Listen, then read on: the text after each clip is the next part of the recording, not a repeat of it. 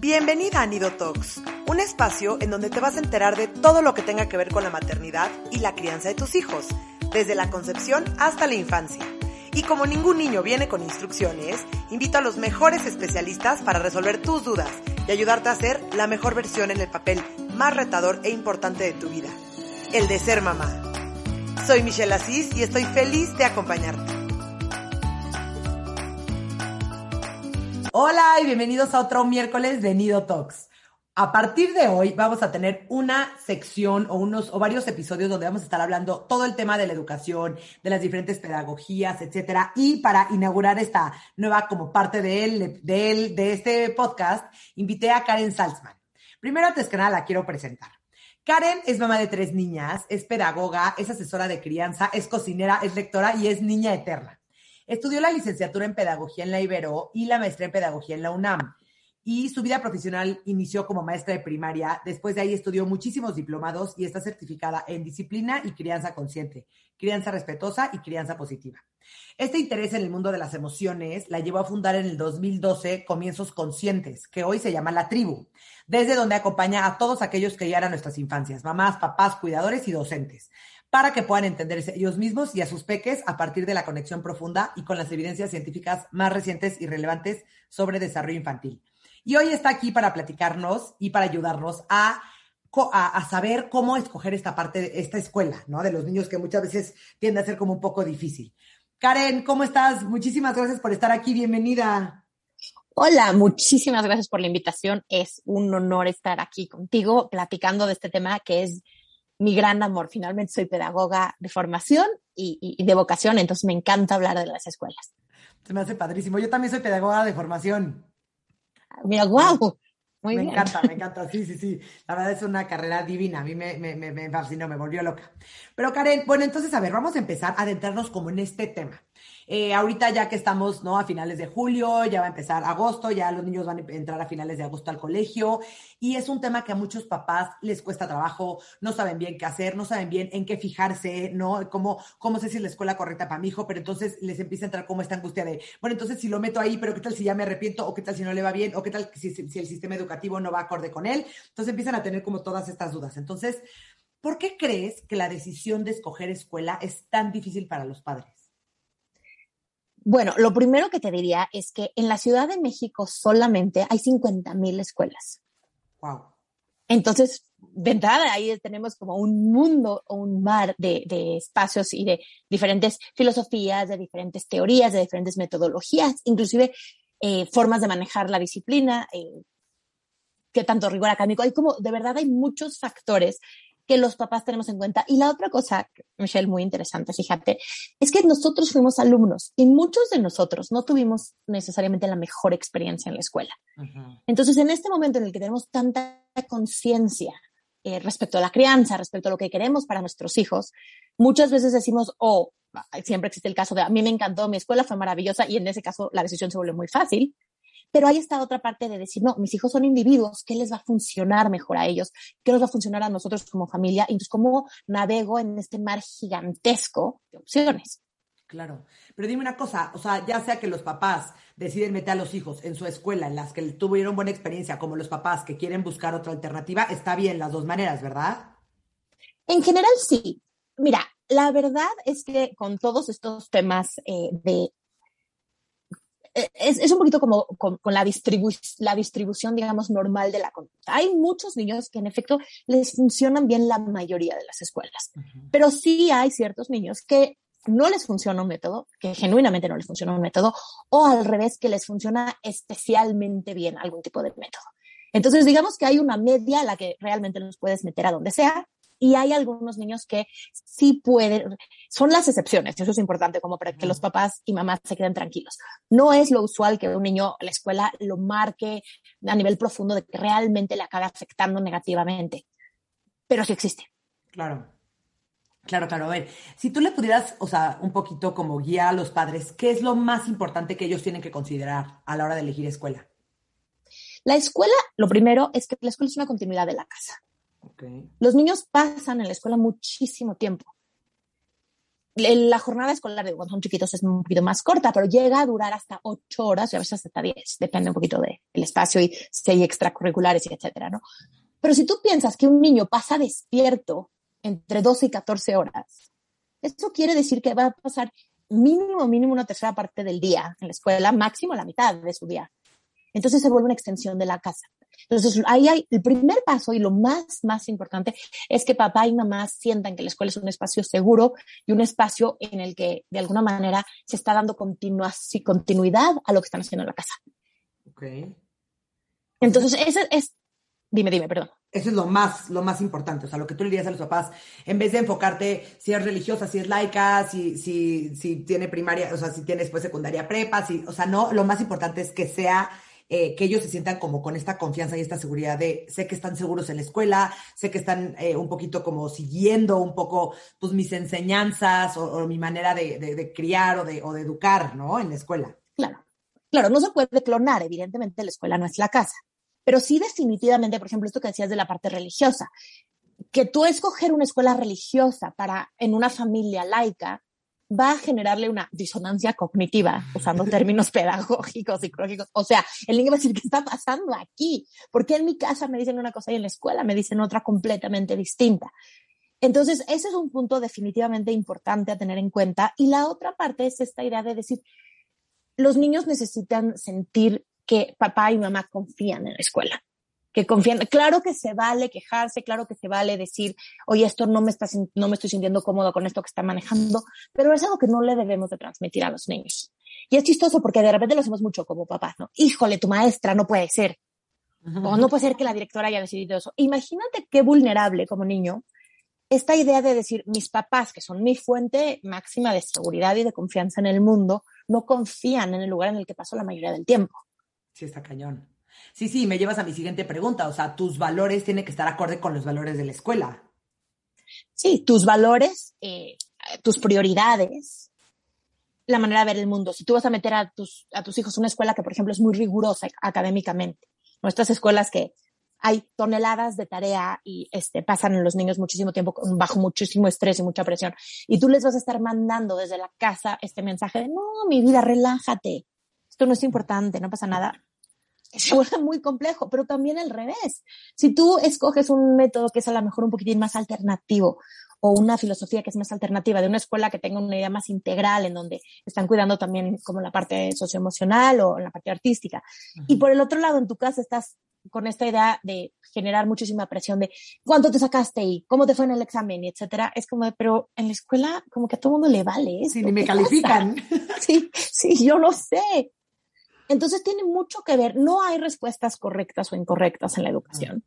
Tiene que ver con lo que la familia está buscando. Y eso es una parte bien importante acá. Cuando decías de por qué es tan difícil hacer, eh, decidir en qué escuela meter a nuestros hijos, es porque a veces no tenemos nosotros como mamás y como papás muy claro qué queremos. Queremos todo. Claro. Sí, claro, queremos, pero la parte académica, pero también la parte socioemocional, pero también queremos como unas maestras eh, como muy especializadas con los niños, pero también queremos eh, que tengan requero y se diviertan, pero también queremos, o sea, no, muchas veces está difícil como, está, pues un poquito como enlistar. O sea, que lo primero que tú recomendarías es que mamá y papá se pongan de acuerdo y que un poquito como enlisten como los aspectos o las prioridades que son más importantes para ellos. Sí, tal cual. Exacto. En los procesos de asesoría, lo primero, yo siempre parto con los papás de platicar con ellos. Tengo tal cual una lista de estos aspectos. A veces algunos son obvios, ya los platicamos, este, la parte religiosa, la parte académica, pero por ejemplo, ¿qué pasa con la parte de multicultural? quieres que tus hijos, y todos tienen pros y contras. Si quieres que tus hijos estén, por ejemplo, en un espacio internacional increíble, donde van a conocer a todos los niños, del, a niños de todo el mundo, es una experiencia muy enriquecedora, pero tienes que partir de la idea de que estos niños entonces se van a estar yendo todo el tiempo. Entonces, todas estas son hijos de, de, expatriados que vienen unos años a trabajar al país y después se van, ¿no? Exacto, exacto. Entonces hay esta parte, ¿no? Hay esta parte, por ejemplo, algunas me dicen, yo quiero muchísimo rigor académico, pero también quiero la parte socioemocional muy cuidada. Y les decía, híjole, es que también hay que entender que el tiempo de las escuelas es limitado y las escuelas están tomando decisiones todo el tiempo. Ponerle mucha atención a la parte socioemocional, tú como experta en esto, sabes que toma tiempo. El hecho de, de que una escuela, de que una maestra tenga el permiso, por decirlo de alguna manera, de la dirección, de parar una clase cuando hay un conflicto y genuinamente, si el niño le está pasando mal, tratar de entender qué hay detrás de la conducta, tratar de darles herramientas de resolución de conflictos, implica, pagar, implica parar la clase. Y si tú tienes esta presión académica de no, termina el currículum, tienes que terminar y tienes que enseñarles a los niños a dividir la semana que entra porque ya va a ser la competencia nacional de matemáticas, no lo puedes hacer. Entonces no se pueden hacer todas las cosas al mismo tiempo. El tiempo es limitado finalmente. Ay, no me está dando angustia, Karen, ni hijos tengo. O no me los metería. Oye, también creo que es algo que, que, tenemos que considerar y te platico esto porque esto yo lo veo en mi parte personal, ¿no? Eh, también tenemos que ver un poco nuestra propia experiencia como padres en las escuelas, ¿no? O sea, por ejemplo, te voy a contar una anécdota. Yo, mi mamá estudió en el Liceo Franco-Mexicano y una de las cosas por las cuales a mí y a mis hermanos no nos metió ahí fue por esta parte lo que tú dices. Todos mis amigos se iban y se me hizo horrible que hacías un, un, vínculo increíble, un bonding padrísimo con alguna amiga y de repente no, pues ya su papá ya lo regresaron a Francia o a Suiza o lo que sea. Entonces mi mamá decía, no, yo quiero que vayan a un colegio en donde puedan de verdad hacer amistades porque dentro de su propia experiencia, miedo o, no quiere, no quiso como repetir estas cosas, ¿no? Entonces también creo que, o tú me dirás, como padres tenemos que hacer también mucha conciencia de cómo fue mi experiencia en los colegios, qué sí me gustó, qué no me gustó, qué me gustaría repetir o qué me gustaría como que no repetir con mis hijos. Claro, y ahí hay una, ahí, ahí estás, estás hablando de un punto importantísimo que, es, que hay que tener en cuenta como mamás y como papás.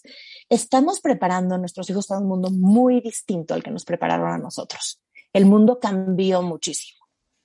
Entonces, finalmente, lo que sí es una realidad generalizada de todas las escuelas, de todos los colegios, es que estás preparando a los niños para el futuro. Oye, Karen, y tengo una duda. Esta parte de que estamos preparando a los niños al futuro, ¿qué ahorita ves importante que probablemente nuestros papás o así no lo veían con nosotros? Bueno, de entrada la parte socioemocional, definitivamente. Eh, cuando yo era niña, yo creo que mis papás fueron a la escuela. Es que no me acuerdo que hayan ido a la escuela si no era para ir a un festival yo era una niña relativamente bien portada, ¿no? Entonces, básicamente, como, como mamá o como papá ibas a la escuela, si tu hijo se portaba mal, entre comillas, y usualmente era la mamá. Entonces, definitivamente esta atención a los procesos socioemocionales, esta idea de que los niños no son, o sea, es, es el alejarte de este modelo que le llamamos el modelo fabril, ¿no? Esta idea de la fábrica, en donde eh, creemos o partimos de la idea de que eh, de que lo que estás haciendo con los niños es homogeneizarlos, es hacer clonecitos unos de los otros, así como si fuera una fábrica. Eh, hoy en día eso ya no existe. Hoy en día una escuela, un colegio que realmente esté a la vanguardia siguiendo lo que sabemos de cómo funciona la educación, estamos partiendo del niño como individuo, de el, no a todos los niños les funciona lo mismo, no todos los niños actúan desde la misma motivación y más que eh, castigar a los niños por no tener herramientas o por no llegar a donde la escuela o los papás muchas veces también quisiéramos que esté, lo que hacemos es esto que en pedagogía llamamos andamiaje, que es crearles las estructuras, crearles los apoyos, crearles la compañía necesaria para que de alguna manera lleguen. Entonces, si tu hijo, por ejemplo, le está costando muchísimo trabajo dividir, en vez de decir, bueno, entonces ahora tienes seis en el, en el examen, o tres, o dos, más bien lo que va a suceder es que va a haber una persona que va a decir, ¿en dónde te estás equivocando y cómo te puedo apoyar? Sí, sí, ahorita lo que me estás diciendo me viene a la cabeza esta frase de Einstein que dice que si juzgas a un pez por su habilidad de trepar árboles, vivirá toda su vida pensando que es un inútil. Exacto, exacto, poco, tal cual. Entonces sí, y, y, esto es en la parte académica y esto es en la parte socioemocional y es esta parte de poner la atención y ese es otro, otro tema que hoy en día es importantísimo, es sabemos que un niño que no está bien no puede aprender. El aprendizaje no se da de manera automática por cómo funciona el cerebro, por lo que sabemos hoy de cómo está estructurado el cerebro, sabemos que para que seamos capaces de aprender necesitamos primero estar en un estado emocional que nos permita aprender. 100%. Sí, esas son las escuelas que están un poco eh, pues, concentradas en esta parte del desarrollo socioemocional, ¿no? De la educación emocional. Claro que ahora, una escuela que te dice eso a nosotros no nos importa, este, yo te diría sal corriendo para el otro lado, porque es un poco como decir, no, no, nosotros creemos que la Tierra es plana. Ya está es un hecho que el cerebro funciona así. 100%, 100%. No está sujeto a discusión, ¿no? No es como de, yo sí, opino, sí. no, no es una cuestión de opinión. Sí, pero a ver, ojo, también, como dices, o sea, igual y todas las escuelas sí dicen, claro, aquí manejamos, eh, no sé, el desarrollo socioemocional y hablamos sobre las emociones, pero ¿cómo sabes que sí en verdad lo hacen o que sí en verdad están enfocados en, darle como prioridad a esto? O sea, ¿cómo tú como papá puedes un poquito como diferenciar en donde sí nada más me están diciendo porque pues es parte de ella, ahorita es lo que está entre comillas de moda o sí, sí es algo que sí está, o sea, que sí se está aplicando. O sea, ¿qué, qué otras preguntas como que aconsejarías que los papás hagan o que indaguen un poquito más? Wow, esa es la pregunta del millón. es un reto gigantesco, definitivamente es súper complicado, porque finalmente lo que hay que entender es que tú eres el cliente y pues la escuela es el producto, entonces claro que vas a tratar de convencer al cliente de que tu producto le conviene y te van a dar estas respuestas que es como un poco lo que tú quieres oír. Ahora, lo que, lo que yo invito a las mamás y a los papás en las asesorías a preguntar es, en vez de decir cómo manejas la parte socioemocional, hacerles preguntas específicas que tengan que darles respuestas concretas. Por ejemplo, vamos a pensar en niños chiquitos, en el proceso de escoger Tinder, que casi siempre por ahí empezamos. Entonces es decirle, oye, ¿qué haces si mi hijo muerde a otro niño? ¿Cómo lo manejas? Ok. ¿O qué haces si mi... Ahora, por el otro lado, ¿qué haces si a mi hijo lo muerde? ¿Cómo lo manejarías? ¿Qué harías si lo muerde? Ok, ok, ok. Sí, para que sí te digan y ya depende de su respuesta, tú, tú puedas un poquito, pues, pues, darte cuenta, ¿no? De cómo manejan. Claro, porque, porque, porque si te dicen, no, no, nosotros aquí creemos en darle herramientas a los niños y te dicen, pues lo suspendemos, es como, de, a ver, espérame, ¿cómo que lo suspendes? O le decimos a la mamá que quién fue el que lo mordió y entonces para que la mamá haga algo, no, las mamás, es el, papel de mamá y de papá no es eh, regular a sus hijos. Ese es otro de las temas que, así como de foquitos rojos de las escuelas, esta idea de que tú como mamá o como papá vas a arreglar lo que está pasando en la escuela. Eso no es cierto, no estás ahí. 100%. Es como, habla con tu hijo y, luego, hijo, no te portes mal. ¿Y luego qué? Sí, sí, sí, sí, está cañón. Y más si tiene tres años, ¿no? Hijo, no te portes mal. Ah, no me digas. Sí, aparte a esas edades o principalmente en preescolar, los niños sí forman un vínculo importante con las maestras. Entonces, eh, yo lo que digo, probablemente es algo que tú recomiendas, pero le recomendaría mucho a, los papás que, que sí se fijen también como en cómo son las maestras, en su estilo, o sea, cómo, cómo las ven, si son amorosas, si son cariñosas, si son estas personas como que, que, que, que, que le dan un espacio a los niños, que los respetan, que se ponen a su altura, ¿no? Es que fíjate, aparte de estas preguntas, lo que pasa es que en el proceso de elección de escuela, fíjate, te platico una cosa medio complicada.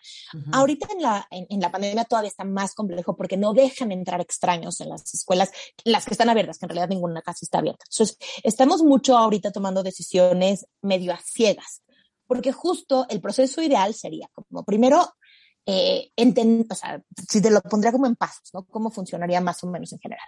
Pues hacer, decir, bueno, de estas 40.000 escuelas por diferentes factores. Zona, este, idiomas que quiero que aprendan, eh, religiosidad, quiero que sea mixta o de un solo sexo, todo este tipo de cosas, empiezo a ser más chiquito mi universo. Entonces, ahora ya escogí unas, vamos a visitarlas, vamos a conocer estas escuelas.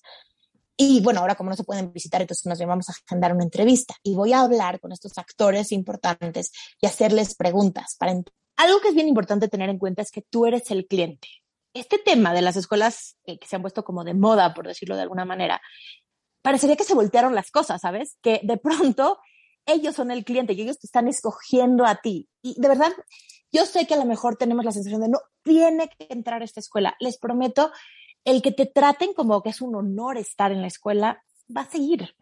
Y entonces vas a tener poca posibilidad de ser agente de cambio para tu hijo eventualmente, porque va a ser esta idea de así son las cosas. Y deberías de sentirte honrado de estar aquí. Entonces es bien importante que en estos procesos como de escoger escuela tengas en cuenta que tú eres el cliente, que tú les estás ahora sí que dando la responsabilidad, pero de que hagan el trabajo más importante que hay, que es educar a tus chiquitines. Claro. Entonces hay que verlo desde ahí, desde esta apertura. Si no te quieren contestar preguntas ahorita, no te las van a querer contestar después. Claro, claro, qué importante. Sí, qué importante, porque ahorita no las escuelas entre más difíciles se vuelven de entrar, que necesitan no sé cuántas cartas de recomendación, pero que aparte que el niño, pero que lo tienes que, ir a, apartar su lugar casi casi en el minuto que te entras que estás embarazada. O sea, hay toda una, una cultura mucho de, de, ¿no? Como de esta parte de las escuelas, como con mucha presión. Yo, yo lo veo mucho con los papás, como que se sienten muy presionados. entonces, si no entra, entonces si no lo meto en la escuela, pero entonces, ¿en cuál lo voy a meter? Pero entonces, si no, como que es, es, es acaba siendo como una gran carga. Claro. Y te digo una cosa, eh, justo en algún momento me preguntabas, ¿qué tan importante es esto? Sí es importante la escuela, pero la verdad es que las diferencias sutiles no van a hacer tanta, tanta diferencia a largo plazo. Hay muchas escuelas buenas en esta ciudad, no nada más hay dos. Claro. Sí, sí, tenemos que hacer un poco las paces con, con eso, ¿no? Oye, a ver, dime una cosa. Dentro de las 50.000 escuelas que, digo en la Ciudad de México eh, existen, ¿qué, metodologías, qué pedagogías podemos encontrar? No quiero profundizar tanto porque nos podemos quedar siete episodios, porque justo voy a hablar, los siguientes episodios van a hablar, voy a estar hablando con diferentes especialistas de diferentes pedagogías, pero así como que un poquito a grandes rasgos, ¿qué podemos encontrar? Básicamente, en esta ciudad hay todo. Ahora, ¿qué es todo? Porque eso es, vamos a empezar por ahí. Desde, vamos a empezar por lo más, las pedagogías eh, las dividimos en pedagogías como alternativas y no alternativas. Em, las pedagogías alternativas como principales, las que más son conocidas eh, de alguna manera en el mundo exterior, son eh, Montessori y hoy por hoy Waldorf o Waldorf. Si escuchan es nada más como es la W, entonces la pronunciación alemán sería Waldorf, en mexicanismo sería Waldorf. Eh, entonces, que es lo mismo. Entonces, estas son las primeras dos importantes. Eh, Montessori, digo, no, no voy a profundizar mucho en esto, pero Montessori fue hecho evidentemente por María Montessori eh, a principios del siglo pasado. Curiosamente, tanto Waldorf como Montessori son pedagogías muy viejas. Las dos son de María Montessori, creo que la primera escuela Montessori se abrió en 1909, por ahí, y la primera escuela Waldorf en 1919 es muy chistoso porque nosotros lo vemos como la innovación y son viejísimas. Viejísimas. Em, y entonces tanto Montessori como Waldorf eh, son pedagogías que parten de la idea mucho de seguir al niño como individuo, de el niño en el centro del proceso, pero curiosamente partiendo de la misma idea del niño construyendo activamente su, su aprendizaje, y de este verdadero estudio del niño, como quién es el niño, qué necesita, cómo crece, qué puede hacer, qué no puede hacer, qué le interesa, qué no le interesa, llegan a conclusiones totalmente opuestas, que es muy chistoso. Eh, Montessori está totalmente en contra de, o sea, los niños chiquitos tú sabes que tienen una dificultad eh, distinguiendo la realidad de la fantasía. Montessori, su respuesta es, entonces que no haya fantasía en la escuela. Waldorf es, entonces vamos a basar todo en la fantasía. Muy curioso. Este, entonces hay como toda, entonces tenemos a Montessori, que es como una, un método que claro que hay libertad, pero es muy importante partir de la idea de que es una libertad con muchísima estructura, en donde al niño se busca por sobre todas las cosas eh, hacerlo independiente. Y otra de las grandes, grandes diferencias entre Montessori y Waldorf es que para Montessori el adulto, eh, las maestras que se les llama guías, lo que van a hacer en el proceso es acompañar a los niños. Es como un poquito tomando un paso para atrás, los guían justamente. En Waldorf, la idea es el adulto se vuelve una figura importantísima para el niño. Entonces vamos a tratar de que este niño que es tan importante, digo, este adulto que es tan importante, sea un gran ejemplo a seguir y una figura central en la vida de los niños al revés. Lo estamos, digamos que en una está el adulto atrás de la filita diciéndoles váyanse derecho a la izquierda, etcétera, y en la otra está el adulto hasta adelante y los niños están viéndolo y aprendiendo de él. ¿Cuál es mejor o cuál es peor? La verdad es que las dos tienen razón. Es una cosa muy extraña. La otra cosa con Waldorf y Montessori de, de, diferencias muy importantes es que Montessori es una, curiosamente, aunque es una pedagogía alternativa, es súper académica. Los niños se busca que salgan de preescolar sabiendo leer y escribir, sumar y restar en Waldorf no va a haber ningún contacto ni con letras ni con números eh, en lo absoluto si no está primaria. Digo, como no, sí, digo, como nota al pie ahí curioso, los estudios nuevos le dan, le dan la razón a Waldorf. El periodo sensible de lectoescritura en realidad sí es hacia los 6, 7 años. Está cañón. Entonces, bueno, tenemos esas dos, sí. No, no, no, no, no, sí, que, que, que justo em, lo divide Waldorf por septenios y en el primer septenio no ven un libro. Nada, nada, nada, nada, nada. Este, y la otra cosa, por ejemplo, de, diferencias, en Waldorf los salones no son edades mixtas, no están mezclados, está cada quien con su generación. Eh, en Montessori están, los niños están como divididos por niveles entre, digamos, el, lo que llamamos el preescolar, eh, es de entre los 3 y los 5 años, con la idea de que los chicos aprendan de los grandes, que los grandes al enseñar afiancen el conocimiento. Entonces, es interesante, las dos pedagogías tienen eh, cosas maravillosas eh, y puntos digamos, débiles. Y estas son como las más conocidas, pero he de platicarte que aparte de estas pedagogías, em, en la Ciudad de México hay muchas otras escuelas alternativas, que llamamos alternativas, como por ejemplo tenemos las escuelas Highscope, tenemos las escuelas Freinet, tenemos las escuelas activas. Estas, hay escuelas, hay poquitas. Pero existen. Sí, sí, definitivamente existen y son, son pedagogías muy interesantes que tienen como cosas muy, muy padres. Highscope es un enfoque que básicamente es un preescolar. Hay primaria Highscope, pero nada más hay una en toda la ciudad. Este, Escuela Freinet nada más hay una, que yo sepa. Eh, pero Freinet es un pedagogo muy interesante que habla mucho de la importancia de la comunicación y de la imprenta. En ese entonces, ahorita yo pensaría que en una escuela Freinet más que imprenta harían como blogs o algo así, porque esto de operar la imprenta ya se les enseñaban a los niños a escribir, a comunicarse, o sea, como esta parte de la palabra eh, como gran herramienta de comunicación y de movimientos sociales. Entonces, esos también existen. Oye, con todo esto me regresaste a la universidad. A Freinet, sí, sí. Sí, sí, sí. Sí, sí, sí, es, sí, sí, sí, es muy divertido verlas en acción, ya sabes, cuando, cuando, cuando leíste la teoría y luego las ves y dices, ¡ay, órale! Está cañón. Sí existen, sí, sí. sí existen. Este, digo, las activas están basadas mucho en, en DUI y pues es como una cosa de proyectos, pero muy metiendo, metiendo las manos y pensando las, o, sea, otras pedagogías alternativas que podemos encontrar como con bastante más frecuencia las escuelas Reggio. Eh, Reggio hay que partir de la idea de que Reggio no es en realidad una metodología, es una filosofía.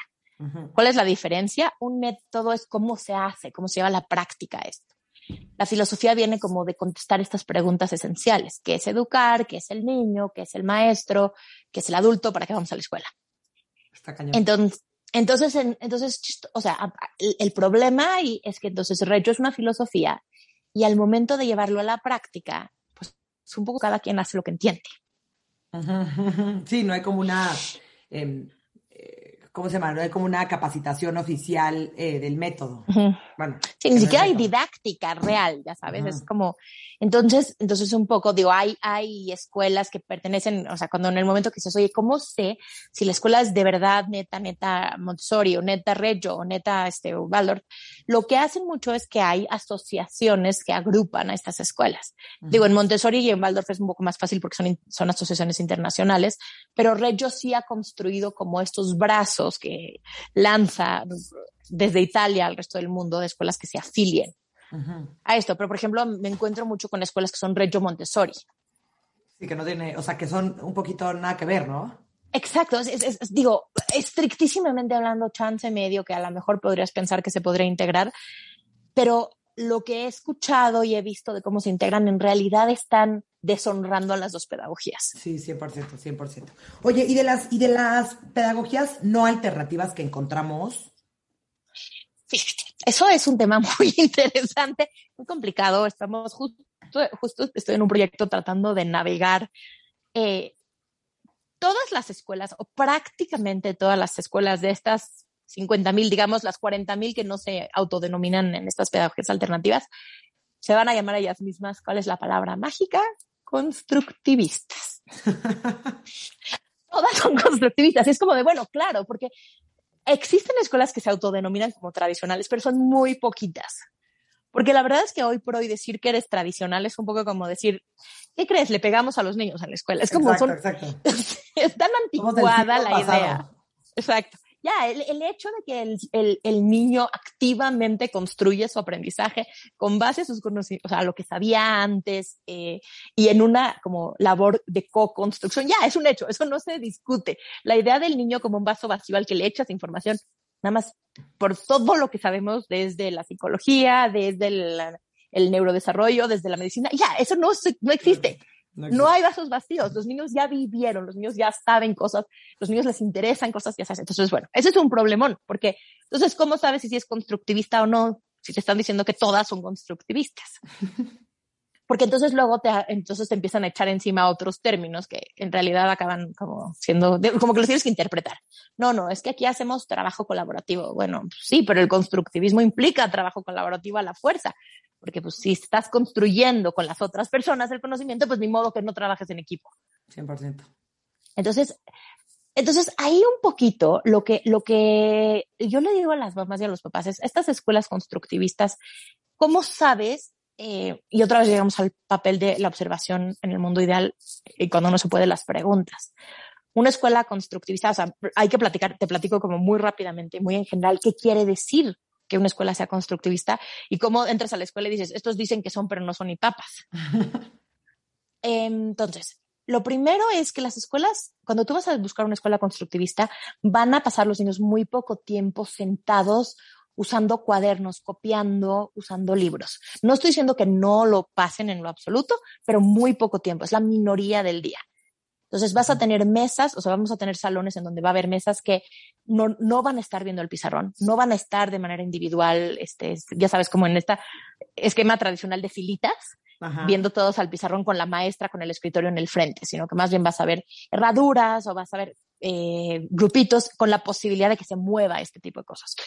Vas a ver a niños trabajando en equipo, vas a ver a niños muchas veces pensando, por ejemplo, en, primaria, que es como un esquema en donde es, mucho más fácil caer en lo tradicional. Vas a ver niños parados, eh, hablando, afuera explorando. Exacto. Exacto, vas a ver a maestras acercándose a los entonces, eso quiere decir que las maestras están cerca de los niños, no están sentadas en un escritorio en el frente. Están moviéndose de un grupo de niños o de un niño al otro, buscando entender en qué están, qué necesitan. Entonces, ese tipo de cosas es importante. En preescolar, el constructivismo y los libros de texto no se llevan. Entonces, vas a ver muy pocos libros de texto, eh, usualmente, si acaso, hacia lo que llaman pre-first en muchas escuelas bilingües, eh, prepri, en donde empiezan con el proceso de lectoescritura muchísimo, entonces empiezan ahí a aparecer libros, pero en general el aprendizaje se hace de forma activa, se hace tocando, se hace viendo, se hace construyendo. Y esto no es nada más en kinder, y ese es el punto importante del constructivismo. Por eso cuando las, las mamás me dicen o los papás me dicen, oye, ¿cómo sé si la escuela es de verdad constructivista? Lo ideal cuando estás buscando un kinder es que te den chance de ir a ver la primaria, porque ahí es en donde se pone interesante. ¿Estás de acuerdo que un preescolar que juegue y que le pase bomba todo el día jugando y cantando y haciendo bloques y hablando de los maripositas y haciendo mariposas de plastilina, está mucho más fácil que un niño de quinto de primaria que lo vea sentado copiando este yo sé, las fechas de la Revolución Mexicana del pizarrón. Eso no es constructivismo. Eso, si lo piensas, eh, es otra vez esta idea del niño como un frasco vacío que estoy llenando de datos. Claro, claro, claro, está cañón. Oye, eh, no, es que está importantísimo esto. Eh, ¿Cómo entra la tecnología en esta, en esta parte de la, educación? O sea, los constructivistas están, digo, sé que estamos viviendo en el mundo tecnológico, ojo, dentro de todo lo que estás diciendo, la mayoría de las alternativas no utilizan para nada la tecnología, pero estas un poco no alternativas eh, con, el con el constructivismo, ¿entra la tecnología? Sí, definitivamente hubo un boom muy chistoso. Cuando yo empecé a trabajar acompañando, acompañando eh, papás hace, pues, llevo haciendo esto 10 años, eh, yo venía de ser maestra. Y justo venía de esta, de esta idea en donde se empezó a poner muy de moda la tecnología. Como que las escuelas presumían su uso de tecnología. No, es que usamos iPads en kinder. Hoy por hoy, con lo que sabemos de cómo funciona el aprendizaje y cómo funcionan las pantallas y cómo impactan en el cerebro, yo les diría como recomendación que no haya tecnología en el preescolar. No es necesaria. Para lo único, el criterio para la escuela es la tecnología tiene que enriquecer la experiencia, no suplirla. Por ejemplo, es mucho, mucho mejor aprender a, a leer y a escribir en libros y utilizando la mano que en una pantalla. Claro. Porque la pantalla es el control de error por el niño. ¿sabes? Si tú estás escribiendo con una crayola y te sale chueca la A o te sale demasiado larga la patita, se ve. La pantalla te lo corrige solo y así no funciona en el mundo. Claro. No, y pierden completamente la habilidad y la motricidad fina y todo lo que exacto. las habilidades que necesitan adquirir los niños. Exacto, exacto. Finalmente queremos que sean, sea, que sean experiencias multisensoriales en donde se estén utilizando, o sea, es sensorio motriz todo esto. Pues queremos que se utilicen los cinco sentidos, o bueno, los siete sentidos, y queremos que aparte se esté utilizando tanto la parte eh, eh, eh, fina como la parte gruesa. Finalmente, escribir implica un grupo gigantesco de músculos. Utilizas, cuando estás escribiendo, obviamente, eh, con, con, un lápiz o con una crayola, ¿no? Utilizas los dedos, utilizas la mano, utilizas la escápula, utilizas hasta, hasta lo que llamamos el, el core, o sea, la región abdominal que te permite mantenerte erguido. Entonces, y en la pantalla no hay esta, esta como posibilidad. Entonces, preescolar, nada de pantallas. Primaria baja, eh, primaria baja la, la, la, recomendación, esta sí es como medio personal, pero yo lo que diría uh -huh. es, lo que queremos con, con, primaria baja y también de cierta manera con primaria alta es que lo que haga la tecnología es que enriquezca la experiencia, es que haga cosas que no podrías hacer de otra manera. Te voy a poner un ejemplo como para, para, para no quedarme nada más en la teoría. Si yo, mi, mi hija, mi hija grande va en, en quinto de primaria y entonces estaban haciendo un proyecto del cine. Evidentemente, necesitas toda una serie de herramientas tecnológicas para poder hacer esto. Enriquece muchísimo el aprender a editar audio, el aprender a editar video, el aprender a hacer un cartel de cine utilizando una aplicación de diseño gráfico. Es mucho más rico hacer esto que hacerlo, digamos, a mano en una obrita de teatro como lo hubiéramos hecho hace 30 años. Uh -huh. Pero si por el otro lado si estuvieran haciendo una, por ejemplo, un proyecto hablando de, no sé, la metamorfosis, ¿no? De la mariposa, del, del, de la oruga a la mariposa. Es infinitamente más rico tener ahí la oruga y verla y este, tener una lupa y acercarte y a lo mejor un microscopio, etcétera, etcétera, que ver la metamorfosis en una película. Claro. Entonces, lo que quieres es que justo la, la tecnología te permita hacer cosas que no podrías hacer de otra manera explorar Marte, pues no puedes ir a Marte, evidentemente. Sí, sí, sí, sí, sí. Pero puedes ver estos videos increíbles de esta cosilla que fue a Marte, ya sabes, del robot este. Ajá, sí. no me fascina. Oye, a ver, ¿qué onda? ¿Qué, ha, qué hago cuando, eh, por ejemplo, a mi hijo no le gusta su escuela? ¿Cómo? Porque, o sea, como que aquí, ¿no? Los papás, su primera reacción es, lo saco en este momento para que no haya, que no lo buleen, que todo, pero también les estamos haciendo igual y un desfavor, en donde pues no le estoy dando herramientas como que para que se pueda defender, para que pueda, o sea, ¿cómo, cómo encontrar como ese equilibrio en donde no le estoy forzando a estar en un ambiente en donde, donde de verdad le está pasando mal o no le estoy dando herramientas? Sí, me, sí, sí, sí hizo sentido, o sea, creo que ya sí, me sí, sí, sí, no, no, pero sí, me queda clarísimo, es como la idea de, de cero tolerancia a la frustración de, ah, la estás pasando mal, ven, mijito, te cambio de escuela. Te cambio, ya llevas tres escuelas en tres años. Exacto. Entonces, lo primero es que hay que entender que los problemas, aquí estamos hablando de los problemas como sociales, son problemas sistémicos. Uh -huh. No es, mi hijo es una, es, es, es, es, una víctima del universo pobrecito. Definitivamente hoy por hoy sabemos que los problemas de, de, de bullying, o sea, sociales, pero ya como llegados al nivel a nivel bullying que tienen como sus características muy específicas. Eso sería lo primero. Hay que saber identificar. Va, otra vez. Eh, hay que saber diferenciar el bullying de las interacciones de conflicto que son naturales al ser humano. Entonces, eso sería como lo primero, ¿no? Darte cuenta. Y luego es, hacemos un equipo eh, con la escuela buscando no nada más colgar a la persona que está lastimando a mi hijo de la estrandera. Eso no va a funcionar porque de alguna manera va a encontrar a otra persona así. Son dinámicas de poder y de alguna manera la sensación que está mandando nuestro chiquito al mundo es una sensación de vulnerabilidad de la que se está enganchando el niño que está buscando como esta, eh, esta relación de poder, que también el otro niño está mal. No estoy diciendo que no y hay que trabajar con él de manera intensiva y fuerte. Pero entonces se trabaja siempre buscamos que la escuela nos proponga un programa en donde nosotros acompañemos a nuestros hijos, de preferencia con ayuda profesional muchas veces, que acompañen a los papás, acompañen al niño, sobre todo los niños más grandes, este, en donde la escuela nos diga qué va a hacer sin exponer obviamente a, a, la persona que está agrediendo, pero cómo van a manejar eso de manera sistemática. No es nada más expulsarlo dos días, porque ¿y esto qué? Va a regresar a la escuela y va a estar todavía más enojado.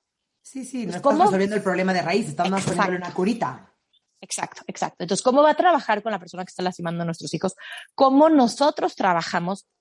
Y lo que estamos buscando es escuelas que estén dispuestas, y, o sea, la decisión de cambiar a los niños de escuela tiene que ver con que les, con que en el momento en el que nosotros no sentimos esta búsqueda de la escuela, de trabajar en equipo, por un lado, de sí pedirnos a nosotros y ayudarnos a que nuestro hijo tenga o hija tenga herramientas en el contexto y a que esté trabajando con el agresor al mismo tiempo, de manera, no es como de, de, o sea, no de manera agresiva, Es como de, ah, padrísimo, ya te colgué de las tabanderas, sino más bien es, le estoy dando herramientas, estoy entendiendo de qué contexto viene, porque qué hay detrás de esta conducta, ¿no? Esta cosa en la que estamos de acuerdo tú y yo, de la conducta siempre está comunicando algo. Entonces, si no te metes con lo que está comunicando la conducta de fondo, pues nunca va a cambiar. Entonces, no, y se va a repetir en el siguiente colegio, en el siguiente colegio, en el siguiente colegio. Exacto, exacto. Entonces, ahora, se vale cambiar de colegio, escuela, cuando la escuela no está haciendo esto cuando la escuela no está viendo este programa como un problema sistemático y lo único que hace es castigar a uno, castigar al otro o victimizar a uno y este, decir, bueno, se va a quedar en recreo conmigo para que yo lo cuide porque pobrecito.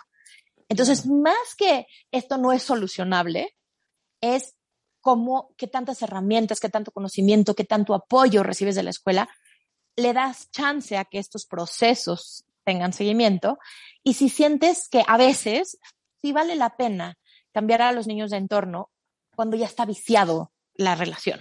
Claro, claro. Sobre todo con los niños grandes. 100%. Oye, me gustaría agregar algo ahí, porque yo digo, probablemente tú también lo ves mucho en consulta, que, que toda este, esta parte los papás están como culpando mucho a las escuelas, ¿no? O sea, como que, no, mi hijo es el más inocente y es por culpa de la maestra que lo reprobó y es por culpa de la maestra que le puso esas consecuencias y mi hijo, ya sabes, es un santo que nada, no, no puede tener ningún error. O sea, también vemos papás que se meten de más ¿no? Y no confían como en las maestras, como en las directoras, como en las decisiones, como en las consecuencias que les pone el colegio y están ahí los papás como, como victimizando a sus hijos y victimizándose a ellos, ¿no? Sí. Sí, es un poco lo que decíamos, lo que te decía al principio del mensaje que tú mandas como familia al mandar a tus hijos a la escuela. Si tú no estás cómodo con la escuela, si no te está gustando cómo manejan las cosas, háblalo con la escuela, no con el niño. Porque estás poniendo al niño en una posición súper vulnerable. Claro. Imagínate que tus papás, o sea, es, mamá, estás loca, porque todos los días me mandas a un lugar en donde los adultos que se supone que me mantienen seguro no saben lo que están haciendo y son unos inútiles. Sí, porque es lo que escucho en mi casa. Exacto, exacto. Si de verdad crees que la maestra es una inútil y no sabe lo que está haciendo, si de verdad lo crees, cambia a tu hijo de escuela. Pero no se lo digas a él, porque imagínate qué vulnerable es estar en un espacio en donde un adulto que te está cuidando, tu mamá, que es la persona más importante en tu vida, eh, la que te dice cómo navegar en el mundo, dice que es una idiota. Perdón por la palabrota, pero. Entonces es muy importante esta parte de que el mensaje ante nuestros hijos es escuchar con atención. Y ahí te va, te voy a decir una cosa ahorita que pensé que es súper importante, que pasa muchísimo, no sé si te ha pasado. Los niños son seres de, conexión. Los niños necesitan sentirse visibles ante nuestros ojos como mamás y como papás. Y sobre todo cuando crecen, muchas veces se vuelven como de alguna manera un poco más independientes y empezamos a hacer cada quien nuestra propia vida. Pero de repente se empiezan a sentir, siguen necesitando esta conexión, ese es el primer punto. Y entonces resulta que yo como mamá o como papá estoy muy ocupado, estoy trabajando, estoy este, haciendo mis cosas y de pronto llega mi hijo o mi hija y me dice, oye, es que en la escuela me están molestando, o es que la maestra es una injusta porque me hizo esto, o es que ya no quiero ir a la escuela. Y de pronto conectamos muy profundamente con los niños a partir de esto. ¡Ah! ¿Cómo no, no, no? A ver, espérame, pero ¿qué te dijo? ¿Pero qué pasó? Pero... Y entonces acaba volviendo una dinámica medio rara de, ah, desde aquí se conecta. Y entonces crecemos muchas veces estas cosas. Entonces lo que nos toca hacer cuando, eh, no sé si coincides conmigo, cuando los niños llegan a decirte que no la están pasando bien en la escuela, primero que nada es escuchar, de verdad escuchar, no oír, sino escuchar. Y ya que escuchamos, empatizar con ellos. Sí, sí se debe haber sentido horrible que no querían jugar contigo o lo que sea. Y tratar de ayudarlos a buscar estrategias, en vez de convertir esto en una guerra civil contra la escuela, la maestra, el otro niño y su mamá. Y también hacer esta revisión interna de qué tanto mi hijo o hija está viviendo como de, ah, esto me genera mucha conexión. Claro. ¿Qué tanto estoy conectando de otra forma en otros momentos? Sí, sí, sí, tú como papá hacer como, esta, como este examen de, a ver, está, está y, lo quiero poner entre comillas porque no, porque odio esto, como le llaman, pero esta llamada de atención, que sí es una llamada de atención, pero no, no, no es la manera en la que normalmente lo Claro, es una búsqueda de conexión. Búsqueda de conexión, exacto sí, tú como papá hacer conciencia de qué tan desconectado he estado, qué tan preocupado con otras cosas he estado, está viendo mi hijo que, ah, ya te caché con esto, te me conecta rapidísimo, ¿no? Por ejemplo, también son hijos que se enferman mucho y mamás que se conectan mucho con la enfermedad, entonces el hijo dice, poquito, o sea, vamos. Por aquí es. Por aquí es, ajá, exacto. No, no, sí, sí, sí, qué importante esto. Oye, Karen, me gustaría pasar a la última sección del episodio, en donde estamos un poquito viendo eh, mitos y un poco si es verdadero o falso, eh, como que un poco lo que creemos. Entonces, Va. Contéstame si es verdadero o falso y una pequeña respuesta en por qué. Va. Tu hijo se tiene que graduar de la escuela en la que entró en preescolar. Totalmente falso. Este, una de las cosas que aprendimos en la pandemia justamente es que los niños son altamente adaptables. Si no está funcionando, se vale cambiar. Y muchas veces hay escuelas que son especialistas en ciertas etapas de desarrollo. Y entonces, para que se bajen la presión, no, no tienes que tomar la decisión de los siguientes 12 años de la vida de tu hijo. O sea, toma la decisión que lo que ahorita le está funcionando. Exacto, exacto, absolutamente. A él y a ti. Exacto, exacto. Oye, todos tus hijos tienen que ir en la misma escuela. Falsísimo. El único problema que tiene que tus hijos no vayan en la misma escuela es que logísticamente me pasó personalmente. Es un poco desesperante que haya tantas juntas y tantas dinámicas y de ah, otra junta, otra junta. Pero realmente a los niños, mm, o sea, pueden conectar perfectamente sin ir en la misma escuela. Perfecto. No a todos les funciona lo mismo. Perfecto. Oye, la escuela te tiene que dar como buena vibra, como este buen feeling a ti como papá. Súper cierto. Nada es más poderoso para tomar decisiones que la intuición. Si no te late, hazle caso. Perfecto, perfecto. Oye, la escuela de tu hijo tiene que tener los mismos valores que tienes tú. Esa es como complicada la respuesta. Es parcialmente cierto. O sea, nadie va a tener valores idénticos porque finalmente somos individuos y las escuelas están llevadas por personas, no son entes que existen en sí mismos. Si son diferentes, tienes que estar tranquilo con esos, o sea, con eso. No tiene que ser idéntico, pero tiene que ser algo que a ti te haga sentir cómodo y con lo que estés a gusto. Ok, ok. Oye, ¿es de pena pregunta, hacerle preguntas a la directora o a las maestras? Falsísimo. Puedes preguntar todo lo que necesites. Nada más, mi recomendación es siempre acercarte. Les voy a dar como un tip de mamá maestra, de, de haber sido maestra muchos años y, y, este, de cómo acercarte a una maestra y tener buenas respuestas. A las maestras no nos gusta sentirnos perseguidas y juzgadas. Creo que a nadie. Ajá. Pero las maestras tampoco. Entonces te vuelves la mamá de, oh, y ahí va la mamá de Juanito otra vez. Entonces, más bien, la idea es acercarte a la maestra en cómo te puedo ayudar yo a ti. O sea, estoy viendo esto que me preocupa. ¿Qué estás viendo tú para que te pueda yo ayudar? Y desde entonces, si lo haces desde ahí, vas a ver que se abren las puertas del salón o de la dirección de par en par. Ok, ok, ok. Me fascina. Oye, lo más importante que tengo que enfocarme para elegir escuela es la parte académica. Depende de cada familia. O sea, es falso, depende. Cada familia tiene prioridades distintas. Tiene que ver con lo que tú quieres en tu vida, lo que te es importante, cómo lo vives tú. Me fascina. Karen, qué padre plática, de verdad que, bueno, o sea, me podré echar tres horas más chismeando aquí contigo, porque de verdad que qué interesante es todo el tema de las escuelas y qué importante es como papás eh, tomar, tomar, tomar decisiones informadas. La decisión que tú, tú, decidas como familia se vale, pero que lo hagas desde una conciencia de, de, lo estoy haciendo por esto, no por borrego, no porque mi, mi, cuñada metió a sus hijos, no porque es la que me queda aquí al lado, no porque es con la que, en la, en la que estudié yo, ¿no? Como que tener como esta eh, información como muy, muy, muy específica. Exacto, de acuerdísimo. Y es, es, siempre es un gusto platicar contigo. Este, es, muy, es muy rico platicar cuando estás alineada eh, en esta visión de ver el mundo y la crianza y la educación y el ah. acompañamiento. Así que muchas gracias por la invitación. De verdad es un honor. No, eres lo máximo. Gracias a ti. Y por favor regresa aquí al podcast a platicarnos de algún otro tema interesantísimo. Con muchísimo gusto. Te hago, te, le, hago, le hago rápidamente el comercial. Si alguien quiere como más información de esto, de cómo tomar eh, estas decisiones informadas, con muchísimo gusto acérquense conmigo. Eh, justo hago esta, es, tengo esta, esta visión híbrida chistosa de haber sido maestra. Entonces conozco, es como esto de lo que hay detrás de la, lo que hay en las, esta, esta parte de la escuela que muchas veces como mamás y papás no vemos. 100%. Tienes un curso, ¿no? De este tema. Tengo un curso o asesorías, lo que sea que le queda mejor a cada papá, justo de escogiendo escuela, en donde hablamos de las metodologías y de estas como pequeños tips y preguntitas que te pueden ayudar. Me fascina. Karen, gracias por estar aquí, gracias a todos por escucharnos y nos vemos el próximo miércoles donde vamos a empezar a hablar de todas las pedagogías que encontramos eh, en general. Gracias a todos, bye. Gracias, bye.